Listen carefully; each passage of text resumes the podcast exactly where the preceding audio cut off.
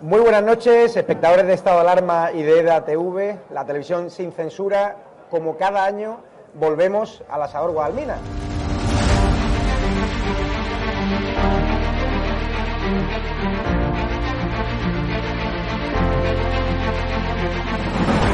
¿Por qué te gusta lo que hacemos? Porque decís la verdad. Está muy bien y me está muy contenta. Señora, ¿les ha gustado el programa? alcanzaron con un disparo en la cabeza a un compañero que era el jefe de la UEI y que como dice, no, es que ya han dejado de matar. Parece que Franco está matando todavía. Cuando vivía Franco, con la libertad de expresión, y ahora resulta que son ellos los que no nos dejan hablar a nosotros. Y hay que ir a por ellos. De defender causas que están silenciadas, los pequeños agricultores, los pequeños ganaderos, gente que nunca ha tenido un, un micrófono. Nosotros no nos hemos tomado nunca canapés en la sala VIP antes de entrar en, en un plato de televisión con monedero. Y yo simpatizo con estos pequeños grupos que reivindican algo, luego les puedo vender toda mi mercancía averiada. La historia del Partido Socialista Obrero Español es la historia del crimen y del latrocinio. O Sánchez o los que estamos aquí.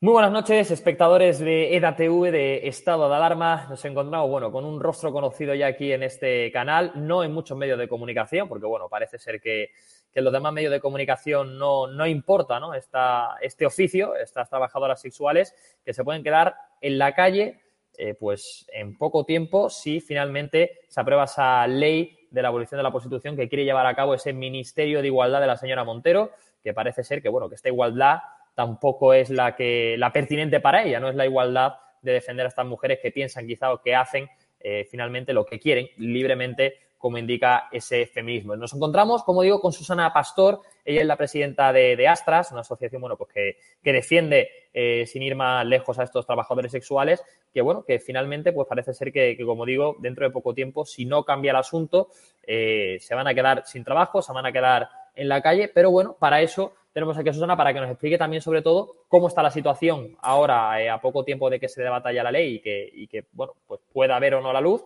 y sobre todo porque parece ser, Susana, y comenzamos ya si te parece, eh, que ya se está reuniendo con los grupos políticos que nos querían eh, visitar en ese sentido. Si no me equivoco, habéis estado ya con el Partido Socialista, con Ciudadanos próximamente, y también estáis incluyendo a Partido Nacionalista Vasco, que es uno de los pocos partidos que ha querido crear esa comisión que os puede salvar.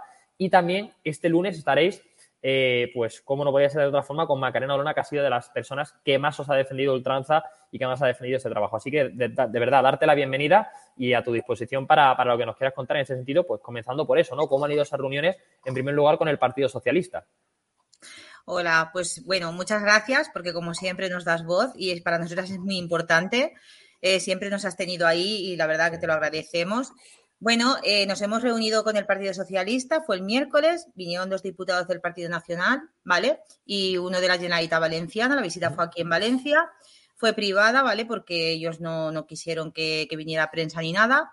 Eh, la entrevista fue bien, primero fue una reunión de dos horas cuarenta, luego fueron a visitar a las mujeres, con lo cual es algo de agradecer que por lo menos se inquieten un poco en conocerlas.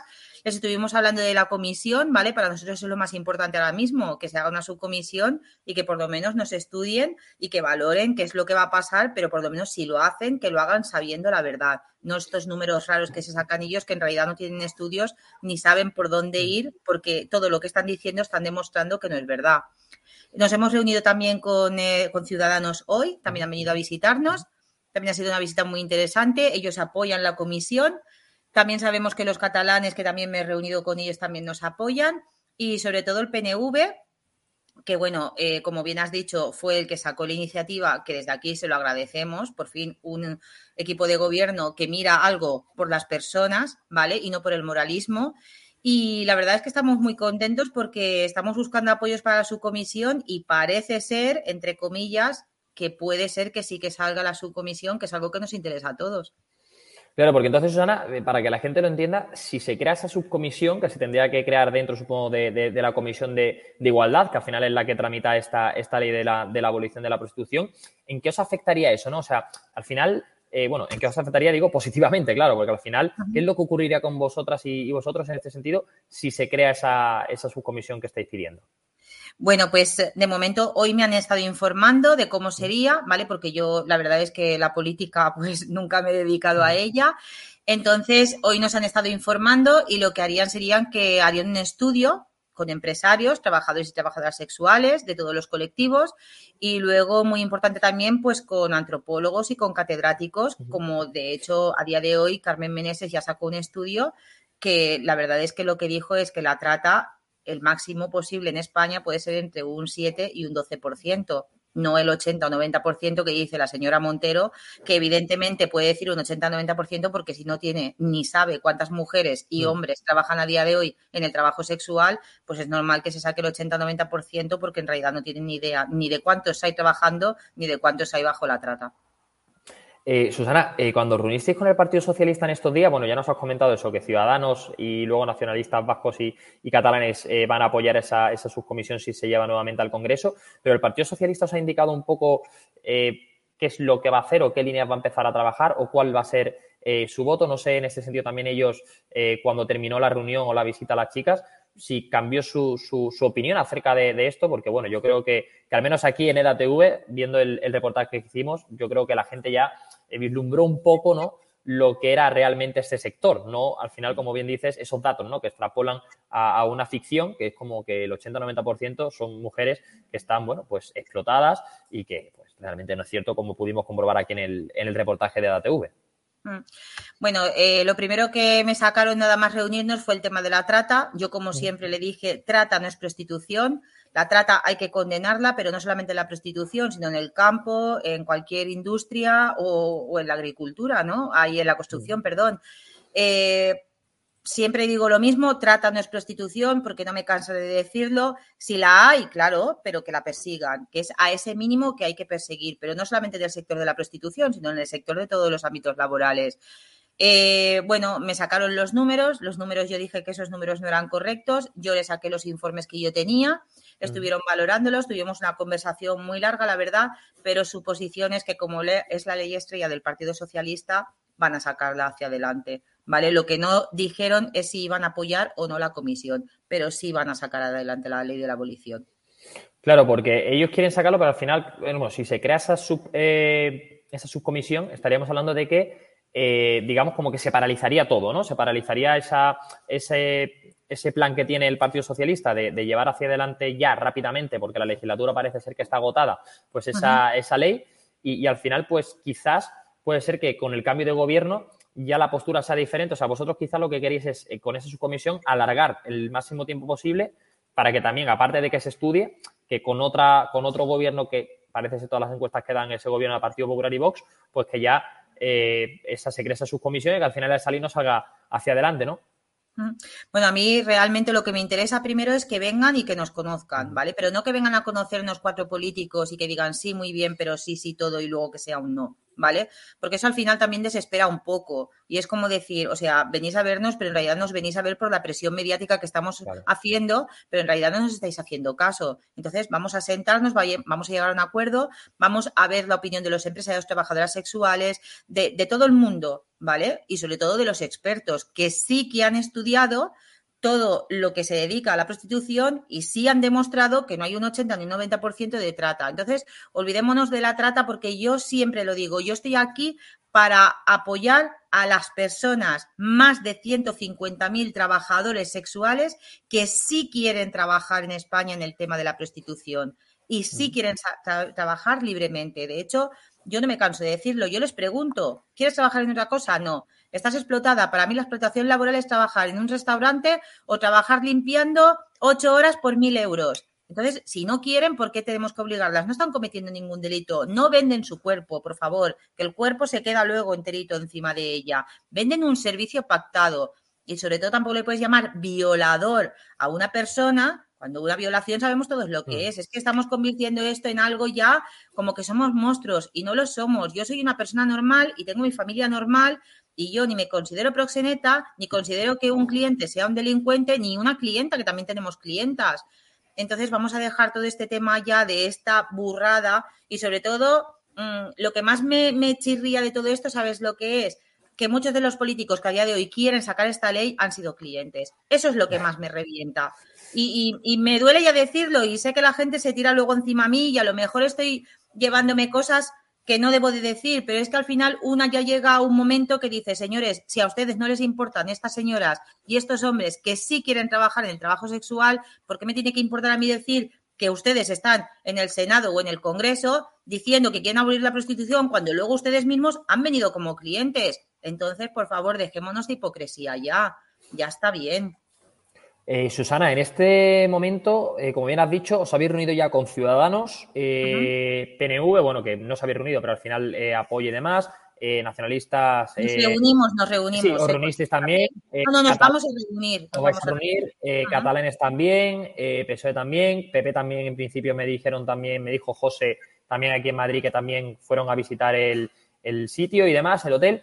Entonces, me gustaría saber, no sé si en este caso seguís intentando que la señora Montero vaya a visitaros, seguís intentando la reunión con la señora Montero y si habéis recibido respuesta, aunque sea negativa, porque es que en principio, según me comentabas hace unas semanas en la, manifestación, es que ni, ni, respuesta ni positiva ni negativa. O sea, ¿qué pasa de vosotras? ¿Sigue igual el asunto con ella? Nada, es el único partido que no se ha reunido con nosotros y que no lo va a hacer, que yo te lo dije, y que bueno, si lo hace ahora, pues será porque decir, pues mira, es que solamente quedamos nosotros, tendremos que hacerlo por obligación, ¿no? Eh, es algo que me asombra y vuelvo a repetir, mm, bueno, es que esta señora ya vemos que de cualquier cosita saca un, como si fueran los hombres monstruos. Por favor, señora Montero, ya está bien, ya está bien. O sea, déjese ya de tantas tonterías y dedíquese a lo que usted quiere dedicarse y es a defender a las mujeres, pero no saque ya más mentiras, ni más historias, ni más líos, por favor. Hay más de 150.000 mujeres que están esperándolas a que las visite y a que escuche lo que quieren trabajar y lo que quieren ser en esta vida. Y usted está pasando de todas ellas. Entonces, o dimite o sigue, pero las escucha porque aquí hay muchas ciudadanas españolas, hay extranjeras, por supuesto, pero también hay muchas españolas, porque también está el mito de que todas son extranjeras. Eso no es verdad. Eso no es verdad. Entonces, eh, o dimite o se pone en su posición, pero póngase ya de una vez. Que si el feminismo, como usted dice, es lo que a usted le gusta, defiende a estas mujeres y no las tire por el suelo como está haciendo.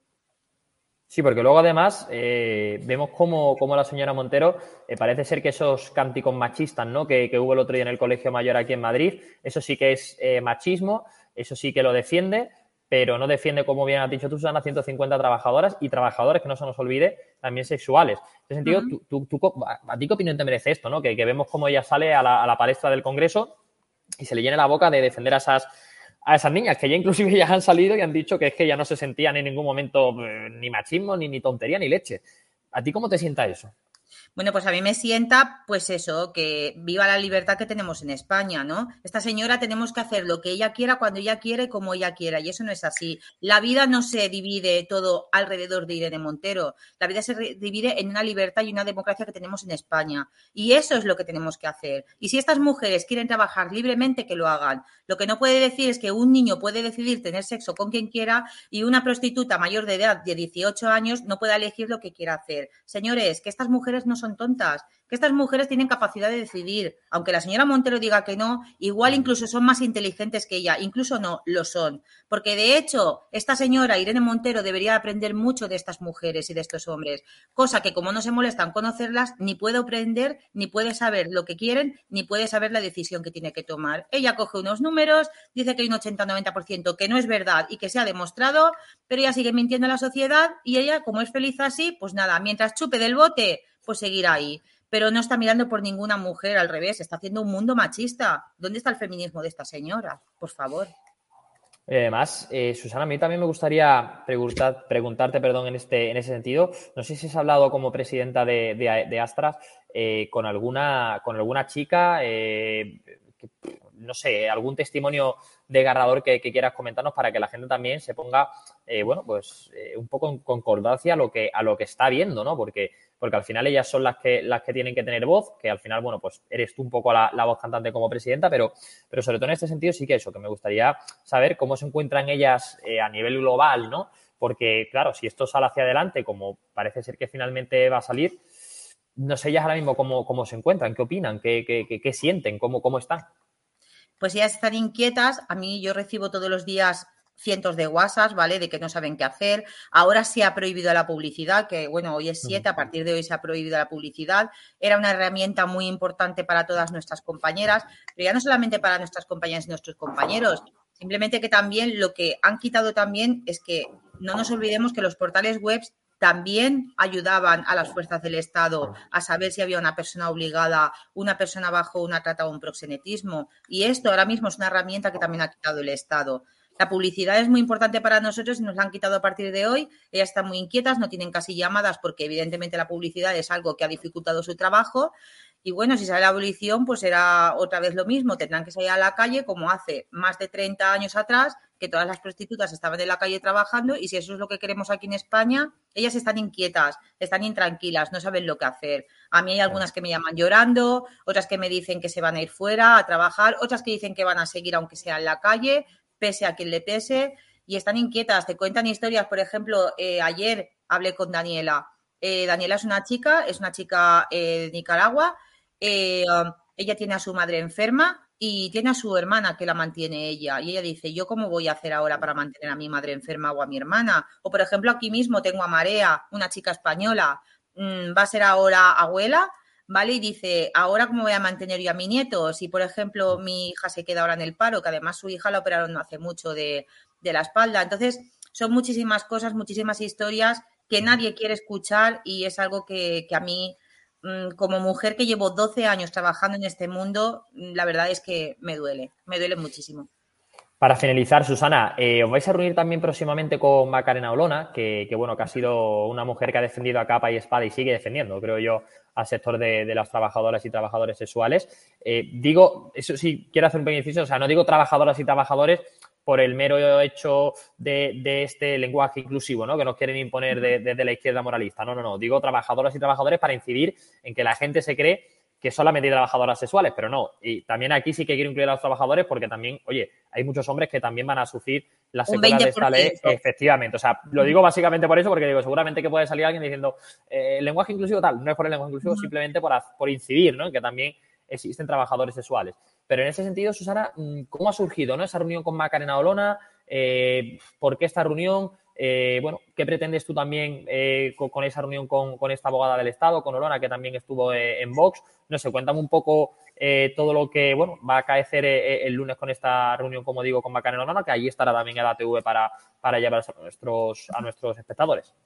Bueno, pues fue una casualidad, ¿vale? Me puse en contacto con ella porque de casualidad y le escribí un mensaje, enseguida me llamó por teléfono y me dijo, Susana, yo os apoyo, y os doy todo mi apoyo, os, brindo todo lo que tengo ahora, que es la repercusión que tengo mediática, y si para algo puedo ayudaros, aquí estaré. Entonces yo le dije que quería que viniera a conocerlas, que viniera a que, a que les preguntara, porque yo al final siempre lo que quiero es que vengan a conocerlas, porque al final, como has dicho tú, es la opinión de ellas y, y al final tienen que ver qué es lo que quieren ellas, qué es lo que quieren hacer, cómo viven, cómo se sienten, porque al final es, se basa todo en lo mismo, ¿no? Ella me dijo que sí y bueno, y nos vamos a ver el lunes con ella y la verdad es que estoy encantada porque la verdad es que me pareció una mujer muy, de verdad, mm, muy, muy entrañable, ¿no? Me, pareció, de verdad, me pareció una mujer excepcional. Y oye, eh, que con todo lo que lleva ella, que nos apoye y encima que nos apoye cara a la galería o cara a la sociedad, pues es algo muy importante, la verdad. Pues bueno, Susana, nos veremos por allí en esa reunión con, con Macarena Olona. Nos veremos por allí este, este próximo lunes. Y nada, de verdad, agradecerte nuevamente que, estés aquí en EDATV, en en estado de alarma, que, es un placer tenerte por aquí. Como decimos, bueno, si hay al menos un medio, que en este caso seamos nosotros en poder servir de, altavoz de, de esas 150.000 personas, pues aquí estaremos a vuestro lado acompañándoos y que bueno, que aquí estaremos esperando novedades que esperemos que sean positivas para el sector.